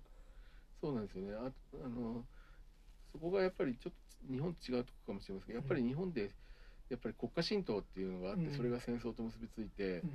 えっ、とやっぱり一度は否定されてるので、うん。そっち使っちゃうとすごくやばいイメージで持たれたんですけど、モンゴル的にはチンギス・ハーン使おうが永遠の聖典使おうがそれが何か危ない反社会的な匂いがするものとして捉えられないっていう、まあ、日本との文脈の違いだと思うんですけれど、チベット仏教、まあ、あのモンゴルはねチベット仏教という表現が正しいのかどうかわからないですけれども、はい。チベット系仏教が、まあ、国の宗教としてあるわけじゃないですか、はいはい、そのチベット仏教的な信仰のヒップホップとかってあったりするんですかね？あこの本でも紹介した、あのオンマニパドメホンっていうアイストップの曲がありますけど、あーはい。あれはやっぱりあのそれは用語を拝借してるだけじゃなくて日本のラッパーでも南阿弥陀仏みたいなことを冗談で言ったりする人たちはいると思うんですけれども。あれは明らかにあの自分たちはチベット仏教徒だっていうなんか発露ですよね。あおのモンゴルはえー、と90年代の民主化以降急速な勢いでキリスト教が入ってくるわけですけれど、うん。おそらくもうすでに、えー人口の34%クリスチャンになってるんじゃないかなぐらいの勢い。それはか改宗ですか？それとも社会主義の中で宗教を失った人が入信するのか。改改宗まあ改宗であったりとか、まあ、いろんなパターンですけれど、うんあのあれですよね。最初イギリスそして日本から宣教師が入ってきて最終的に韓国から入ってくるようになって、あそうなんですね、まあ、特に福音派って言われてるうん、はいはい。お人たち、おプロテスタントの中でも非常に先鋭的な人たちですけれど、が積極的に布教した結果うん。広まるわけですけどう。ん。でそれに対する、まあ、摩擦とか抵抗もあるわはいけで,、はいはいでそうした中でその「俺たちは伝統的に仏教だろうが」みたいな歌詞が生まれてきたりとか、うん。その時の、えー、とラップ曲「オンマニパドメホン」っていうのは、あの日本でいうと南無法蓮華経とか南無阿弥陀仏とかにうんうん。近いぐらいよく繰り返される真言ですか、はいはい。正確に言うと観音菩薩をうん唱える時の真言ですね、うんほんまにパドメホンっていうで特にあのダライ・ラマが観音菩薩の化身だと考えられてるんで、最もよく唱えられる、うんあの文句というか真言うん呪文みたいなもんなんですけれど、それをタイトルにしたラップ、でまさにフックの部分がほんまにパドメホンなんで、はいはいおだお題目になってるっていう。あのこの本を編集した制度者のうん。編集者の前田さんは、うん。そこが一番ツボだったらしくてこの本で一番最強のパンチラインでしたって言ってたほんまにパトルー五体統治しろみたいな、うんひざまずいて五体統治しなみたいな。これ最強ですって。でもそれがもう普通のポップソングとして全然違和感なく使用されてるわけですもんねグループとしては、ねやはりあの、まあ、社会主義で一旦宗教を否定されたとはいえ、うんあのやっぱりチベット仏教信仰強くてうん。社会主義期もずっと信仰が保たれてきましたんで、うんあの面白いのはモンゴル人の名前ってかなりチベット語だったりするんですへよ。えそれはあの偶然ではなくて名前を名付けるっていう行為自体が、うん。ある種の呪文呪術みたいなもんで、うん。チベット語のいい名前を付けることで悪いものを遠ざけへるえ例えばえっ、と朝青龍ダグワドルチ。うん。本名ダグワドルチ。これもチベット語ですし。あそうなんですね。えっ、と白鵬ダワージャルがあるかな。だこれはまあ半分モンゴル語半分チベット語です。あそそんな半分半分みたいな。うん混ざったね、うん混ぜたりします。もともと言語的に近いんですか？モンゴル語とチベット語っていや違います。ね違います。全然意味通じないんですけど、んでもやはり昔はお坊さんに名前つけてもらったんですね。はいはい。チベット語の名前、うんだからかなりのパーセンテージでモンゴル人はチベット名をチベット語の名前を持ってるんですへえですからそでまあ社会主義になる前は人口の3分の1がラお坊さんうん僧侶だったんですね。ラマうん。だった、あ男性人口ね。はいはいはい。それぐらいあのチベット仏教に傾倒してましたんで、やっうんぱり強いですよねいまだに、うんそれがラップに反映されてくるっていうのはやっぱ面白いところですね。ね。でもまたその入ってきた外来のキリスト教が福音派っていうのもちょっとなんか福音派もシャーマニズムに近いところがあるじゃないですか。あのか神の声を聞いて覚醒するみたいな。その通りですね、うん、その辺も実は合ってるのかなっていう気もしてしまいますよああなるほど。そうですねあのただそのそれをやっぱり仏教徒はそういうのはあんまり好きじゃないんではいはい。あの気持ち悪がったりする人たちがねあの天のお父様や私に乗り移ってくださいみたいなことを、はいはいそうい。うえーことをモンゴル人の福音派の人たちがそういう、えー集会の中でやったりするわけですけれど、うん。その動画が出ら出回ったりするわけですね、うん。ネットでそれに対して仏教徒の側はもう気持ち悪いあれやないっていうことったりとか。でもシャーマンは許容できるんですよね仏教徒も。シャーマンもダメな人いるんですかあダメな人もいますけど基本基本的に許許容範囲です、う許ん。っていうか両方おな何かモンゴル人ってあのあれですよね、えー、と悪いことがあるとまずはおおあのお寺に行ってお経を読んでもらうんですね、はいはいはい、厄除けみたいにうん、でそれでもなんか良くないなならないなと思ったうん。らシャーマンとか行ったりする、面白いですねそれ。でも結局さそのまあ文化の話ってそ超面白いんですけどただそういった牧歌的なまあ牧歌的っていうのかわからないですけど 文化とその超貧富の差がある、うん。ね、最先端のネオリベ的なあの資本主義社会が結びついて共存してごっちゃになってるって、そうですね。もういろんなものがごごったになってる状況の中で、うん、あのこのモンゴルのある種のオリジナリティあるヒップホップが生まれてきてるっていうはいはい感じでしょうかね。モンゴルヒップホップは今その国外で聞かれることがあるとすれば、まあ、中国ロシアっていうところですかね。そのモンゴル人がいるところ。えー、と基本的にそこまで海外でどこまで聞かれてるか分かりませんけど、うん。注目はあのヒップホップ好きのその一部のあのとんがったヘッズたちの間で、うん。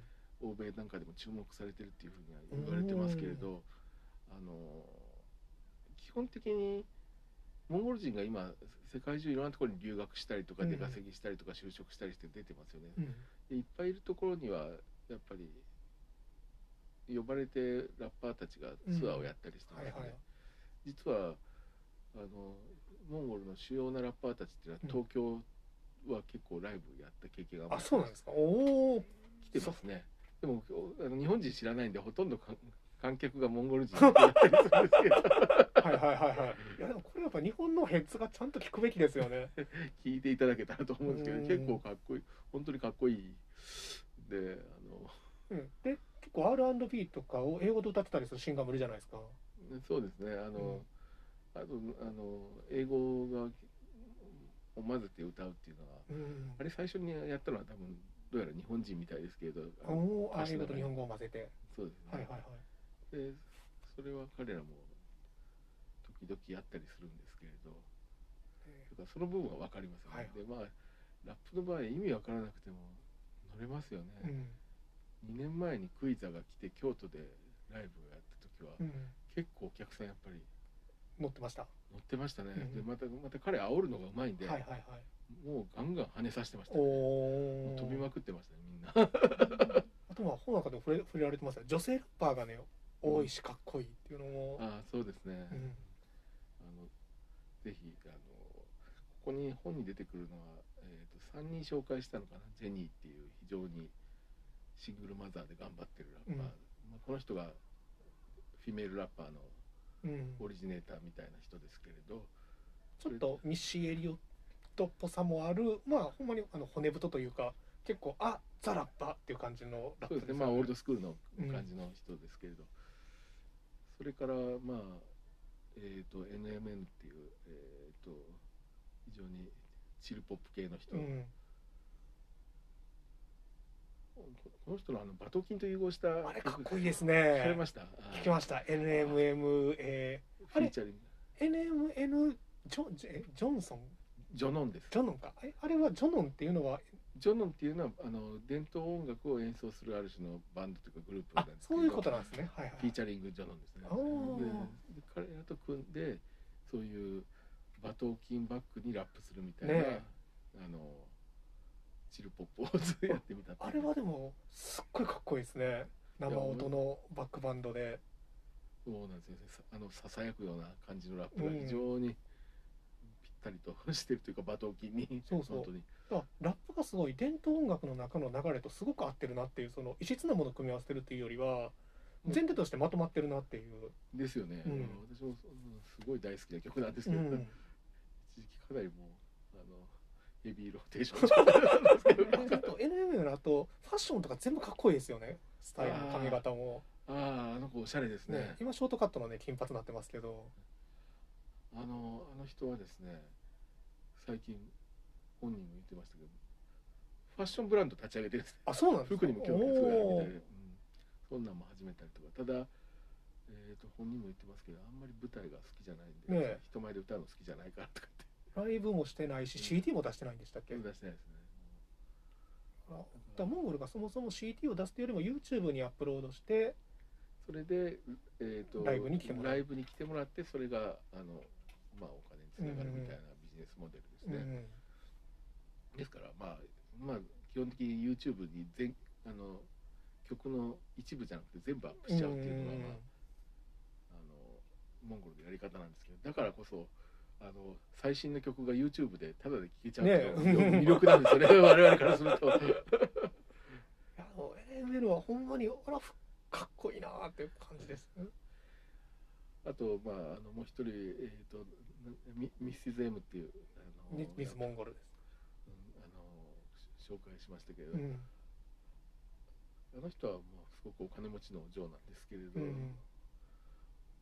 まあ、あのモンゴルやっぱり魅力なのは女性の社会的地位が高いので、うん。あの非常に自己主張がはっきりしているところですよね。うん。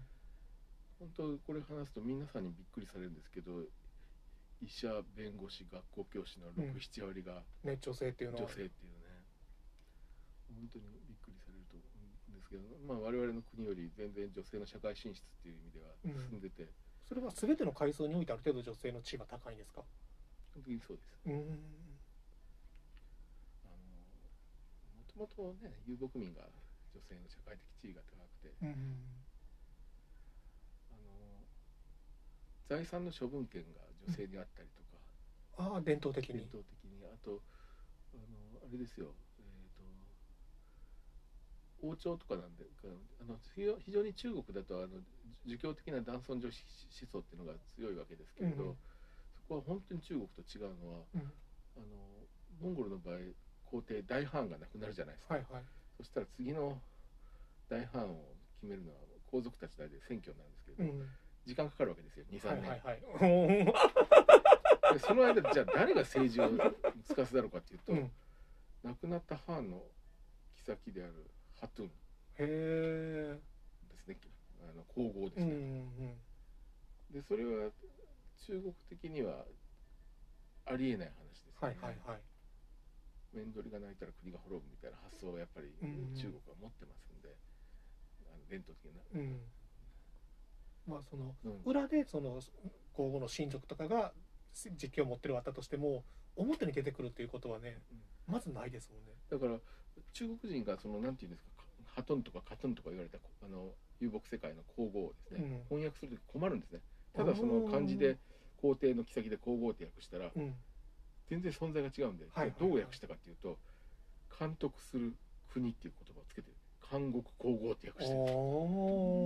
それイミジ君も彼らにそういう存在がなかったってことがやっぱり、そうですね。その表す言葉がなかったからこそ形容詞がどうしてもいるってう。ん、だからやっぱりあの女性が強いずっと伝統があってだからなんかすごくあのモンゴル人っていうのはマスキュリンなイメージが強いんですけれど、うん。私が実際あちらで暮らしてて思うのは本当にあの女性が強い社会だなっていうのうん。あ皮膚感覚でも分かりますか？あそうですね。あとそのあの例えばねあのモンゴル人の家庭でうん子供が2人いて娘と息子がいてうん。1人しか大学やれないなっていうことになったら、うん。どっち大学やると,、うん。と女性なんですよ。えそうなんですか？絶対女性なんですよ。うー。んなんでか、うん。男は肉体労働しようと何しても食っていけるうん。女性は手に職の勉強させてやらないとそれができないからへ女性に投資するのが正しいすごく合理的でしょ？えね。ううん。んはあ。すごい社会ですね。基本的にあの共働きっていうかもうあの男性も女性も働く社会ですので、うん。あのそれ考えると,、えー、とやっぱりそういう社会っていうのがラップなんかでも反映さしてるんじゃないかなっていうのはうん。別にそのフィメールラッパーがやっぱりその男性のラッパーに対して引け目を感じる必要性も一切ないシーンになってるんですか？そうですね。あの実際その NMN とかにその、うん。やっぱり男性中心社会だから大変じゃないですかっていう質問を用意したんですけど、それは全然感じたことないですっていう答えてましたし。あ NM もそのバトルでも優勝してるわけですもんねあれあそうですね。あれも、うん。あの一緒一緒くたになってますからね男女、うんそうですね。あの彼女は別にそういうあのき強いタイプの女性というよりもどちらかというとしなやかな感じの人ですけれど、その割には多分はっきり言うことは言うんでしょうはいはいはい。まあでもヒップホップってそのやっぱりそのアメリカからのジャンルとしてそのやっぱり同性愛であるとか、はい。まあ特にやっぱりあの男尊女卑の思想がすごい強い音楽ジャンルうんではあるじゃないですか、やっぱりその辺はあの入ってこなかったんですねいい意味で。そうですね。やっぱりあの伝統的にやっぱり女性が強くてそのあのそあそういう社会が基盤としてあるので、うん。あの入ってこないですかったですね。まあ、あの入入る余地自体がなかったっていうと。ただ同性愛に関してはすごくやっぱり、あのモンゴル人 LGBT に関してはすごくやっぱり危機感情がまだ強くああそうなんですか。ねそこに関してははっきり、えー、とカミングアウトして何か活動してるラッパーがいるとかそういう話は聞かないですうん。ね、そこはあのないんですけれどただ女性に関してはあの全然言いたいことを言ってる感じが、うん。あのしますけど、あのえミミセスミセス M ですかね。うんはい。ミセス M もあれもだから多分あの PV 見るとモンゴルのイメージ変わると思うんですよね。結構バリバリのハイブランドに身を包んだまあねまあそうねお母さんが女優さんっていうこともあってねすすごく綺麗な方で。そうですね。であの要するにナンパしてくるような男をうん。蹴散らかすようなうん。強いあの女性ですね。では年齢不詳なところもありますよね。彼女えっ、とね意外に若いんですよね。278だったと思います、ううんん若いですなんかふずっと風格が。ずっとサングラスしててあの、うん。顔隠してたんですけど、うん。ついになぜか今年のさあの初めに1月に発表された PV で、うん。素顔を初めてさらした。あそうなんですか？おおそう。あと教育ママのきょおあのおばあさんのに見つかりたくなくてずっと顔を隠してるって言いますけど、まあでもか彼女はえーっとミックスではないけれども義理のお父さんがドイツ人。そうですそうです、はいもうモンゴルでは知らない人がいないというぐらいのそのあのビールの会社であったりとかビうん。ールの、えービアバーの経営者ですね。めちゃくちゃ金持ちってことですか、そうでしょううね、すごくお金持ち。本当のお父さんもむちゃくちゃ金持ちなんん、ですけどね、へ あの鉱山持ってるような人。だからもう彼女は生粋のエリート。うん。家族の、ーまあ、そうちょっとはもう貴貴族ぐらいの勢いの、そうですね。うん、ただ音楽はかっこいいですよね。そうですね。だだからってそういうあの何かにこびるような音楽はやってないですねあの人は、モンゴルの今最先端の音楽をキャッチアップするとしたらやっぱり YouTube ですか？YouTube が一番わかりやすいと思います、うん。まずは彼ら絶対あの YouTube にあのアップロードしますので、はいはいはい。曲を知ってもらうために。うんで普通の人たちはその携帯でその YouTube 見ながら同時に音楽を聴いてっていうのが、まあこれが最初の重要なス,、タイルになってますんで。レーベルっていうのはあるんですか？あのですねえっ、とスタジオとえっ、と、えーレベルって言ったらどう言ったらいいのかな？あの例えばに日本だったらそのミュージシャンとか所属してる事務所があって、ねはいはい。ね。レコード会社があってレーベルがあってっていう感じですよね、はいはい。それが全部一つになってたりすることが多いですおね、おうん。だから、えまあただ所属してる事務所の YouTube チャンネル登録してたら結構入ってきたりとかします？ーそういうことですね、うん。ああの例えば、えー、と先ほど言ったバンデボーっていう有名な、あのラップデュオの最近流行ってるバンデボもおしゃれですよね。男の子たちがいますけれど、彼らだったらモンスター TV っていう、うん。あのそのあの YouTube の PV 作る会社うんうん。それがまああのある種の所属みたいなあものであなるほど。のではいはい。あのそこで検索したら彼らの曲あるいはそそれと同じようなグループのミュージシャンたちがバーッと出てきまうんすよね。そうままず第一にあのヒップホップモンゴリア因が紡ぐ人類学は、まあ、これまあ2600円ってほぼ実質でたただみたいなね値段なんで。これこれは本当にあの多分今年一番面白い文化人類学の本だと思うんで。ありがとうございまいす。やこれこれはもう誰が買っても後悔しないんじゃないかなっていうヒップホップ興味がないとでもそのモンゴルの今のリアルを知るって意味で面白いし、で、まあ、そもそもモンゴルヒップホップに詳しい人いないと思うんで ね、であと日本で多分ね島村さんぐらいじゃないですかこんなに知ってるの日本で日本人でひょっとしたらいるかもしれませんけれど、あのまあ 少ないですよね。ね確かに。でなな何曲ぐらい紹介してますかねこの本の中で 50, 50もいってないかなもう50はいってるんじゃないですか。いってますか？ねいってそうね。うん、50 100は100いや100いってると思いますあいってます？100曲名で。うん。100それぐらいは紹介してたと思います。じゃあもうこれ片手にと？ねほほぼ YouTube にありますもんね検索したら。あそうですね、そうですね。うん。あの見て。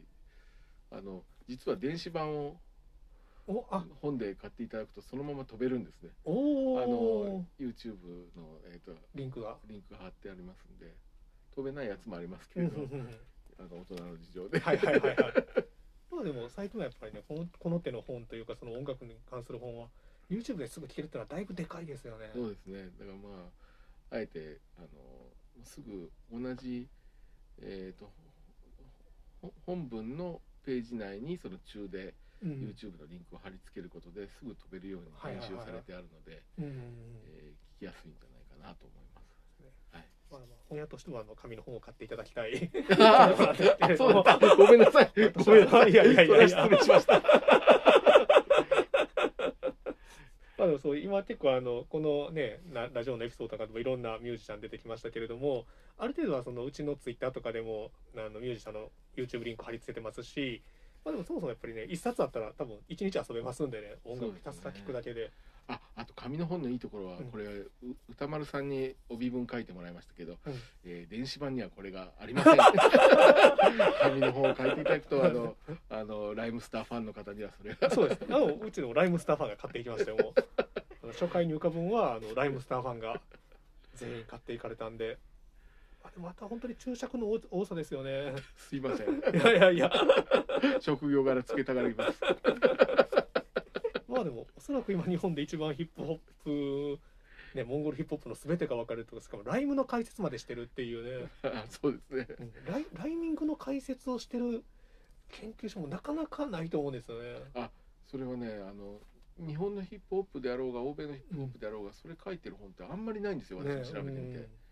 でやっぱりちゃんと母音と子音を分けた上でその、分析するっていうのはやっぱり一応作業として必要なんじゃないかなとうん思ってやってみたんですけれど、多分日本語で出てるやつは本当そういうのは、うんうんモンゴルに限らずヒップホップに関する本でもないんじゃないかなと思うんですよね。あのまあヒりップホップガイド本とかでそのライムの作り方みたいなのはあありますねねライブのあそうですねそれはありますけれど学術書ではまあまずないでしょうね。あのあいうえお単位なんですねみんな。ああはいはいはいはい。ですからあの日本語でのそのライムの作り方っていうのが要するにあいうえおは基本的にあのあの段以外は母音と子音がセットになってますんで、子音を2つ重ねるってことはえ重ねて作るそのフローみたいなとかまあできないですもんね。できないですけどそういうのを書いてる本が、うん。私の知る限り見当たらなかったんですね、うん。日本で出てる出版されてる本モンゴル語は子音を重ねられるからすごくなんか複雑なね韻韻が踏めるというか、もうねあのそもそも本人も書きましたけど、ありがとう言えませんからね。らしいですね。バヤッラ。言えないでしょ？バヤッラ。これで L えっ、と RLL うんと3つ重ねてるんですけれど、理理解がまず追いつかないですからね。あのそれはあの変な話カタカナ表記の「あやすら」だったらつ通じないんですか？バヤルルラとか言ったら通じないですね。通じないですね。バヤルラってあの、うん。ちゃんと巻いてその後は L の音。でまた英語の L と違う違うんですよ、はいはいはい。音がね、でもそうん。の歌丸さんも言ってありました。確かにフランス語に近い気もするしあとはこれがそのライライブってなってフローになったらあの今最近その咀嚼音とかが気持ちいいみたいな音楽ジャンルってあるじゃないですか、い。音楽ジャンルというかあれなんていうんだったかな。でもなんかそういうちょっとなんかそのののめっとした心地よさというかが音的にすごいあるなと思って。あの多分はっって音あの、うん。摩擦音であののあのちょっと郊外の奥の方で摩擦させるような、うん。ふ南郊外なんとか摩擦音とかいうのかな、うん。そういうふって音がフランス語もあってモンゴル語もあるんです、はいはいはい。でそれが対応するところとかがすごくフランス語と似てるわけですけれど日本語ないですもんね。ないですもんね。だからフランス語ではモロッコはなんかモロッコといってもフランスで通じなくてまあまあハックみたいな感じですよね。R がははですよね確かあれ。そうですね。あの、うん。R がふうん母の音で、あそもそもあのあのルーブルってうん。ルーブル美術館のルーブルはいはい。普通に英語的に発音したら彼らに通じませんもんね、ああ確かに。ルー確かに確かに。ですね。はいはい。パリもパヒーですね。うんうんパキーあの音モンゴル語があるんですよね、うん。日本語はないんですよね。それ。あとあれですね。あの破裂音ですかね。プッあね破裂も気持ちいいですねやっぱり。チッとって。ここの手の音はすごく多いのはやっぱりあの気持ちいいしパーカッシブにやっぱり響きますよね。ななると思うんですけどチチル系のあのメロディーになってもあれが気持ちいいんですよね。あーちそうなんですよ。チルのなそういうゆゆるいメロディーの中にそのそういうちょっとそういうあると、うん。あのパーカッシブななんか、えー、と音が入ってくることでき、気持ちよくなるんでしょうかね、なんか、うん、だから本当モンゴル語はラップ向きの音楽だなっていう、うんあー言語だなっていうふうに私も思ってます、本音音楽的にすごく面白い言語なんで、まあ、とにかくこのヒップホップモンゴリアちょっとヒップモンゴルのヒップホップどんなのかなって興味を持ってくださった方はもうぜひぜひ買って後悔のない一冊だと思いますのでよろしくお願いしますという。当ありがとうございます。反応どうですか実際？結構ありました？まああだこれからですかね。あのー実は午前中あれですわ。あの才蔵っていうおおのインタビューであのウェブ雑誌ですね、うん。日刊ですね。はいはいはいあのインタビューを受けました、うん。それから今月今週末にあの共同通信がやっぱりあ来ましたか。そうですね。意外と興味持っていただいてます。そういうあのどんどんえっ、とあとポッドキャストラジオあともう一本なんか。やはりみんな目をつけてる。取り合いになってる。最初敦義さんってご存知ですか？あごごめんなさい存じて存じてたんですけども。あの大学生の頃になんかバングラディッシュの方に、えー、と開発援助みたいなことをし始めてそれがいきっかけでなんかそういうえあのソーシャルビジネスのなんかはいはい。長寿みたいになっていく本何冊も出してる人ですけどで私昔授業とかで来てもらったんですけれどはいはい。で彼出した途端にいきなりあの久しぶりに連絡来て「いや島原先生買いましたよ」と。すごい本出しましたね変な本」とか言って。今一番熱いサブカルチャーの本でしょ。なんかやばい人になっちゃったんですよ。いや私いや。でも本当に今一番熱いサブカルチャーっていうのはお世辞もなんでもなくてただサブカルチャーの本をサブカル消費してないっていうところがすごく大事だなっていう。一応人類学の本書いてるつもりなんですいやけど間違いないですよ。間違いない間違いない。方によってはこれもサブカル本になっていやサブカルサブカルじゃないサブカルチャーですよ。あサブカルチャーです。そうあのうがったそのサブカル的なあの消費の仕方は絶対されてないと思うんで。そうですか。今日は本当にあのな本当に長い時間すみませんでした。ありがとうございます。もうがっつり2時間ですよ今。そうですね本当に今日はあの島田さん改めてありがとうございました。ありがとうございました。いやもうこれがあの早くちょっと重版かかって、はい。最低20万は売れる売れてほしいなと思ってるんいで。やいやそこまでさすがにうん最低20万かなっていうぐらいには。20万は無理で僕1万言ってくれたらありがたいなと思う。どうだろう。持ってるかな本当はあのねラジオに載せれないもっと面白い話もいっぱいあったんですけども。はい。チベット仏教の話であるとかあその辺もまたあのいつか本屋プラグラジオで聞かせていただければ。あはい。よろしくお願いしそのます。時はありがとうございました。ありがとうございます。で今日のゲストは、えーヒップホップモンゴリア因果紡ぐ人類学を、えー、成就されました島村一平准教授でした。どうもありがとうございます。ありがとうございます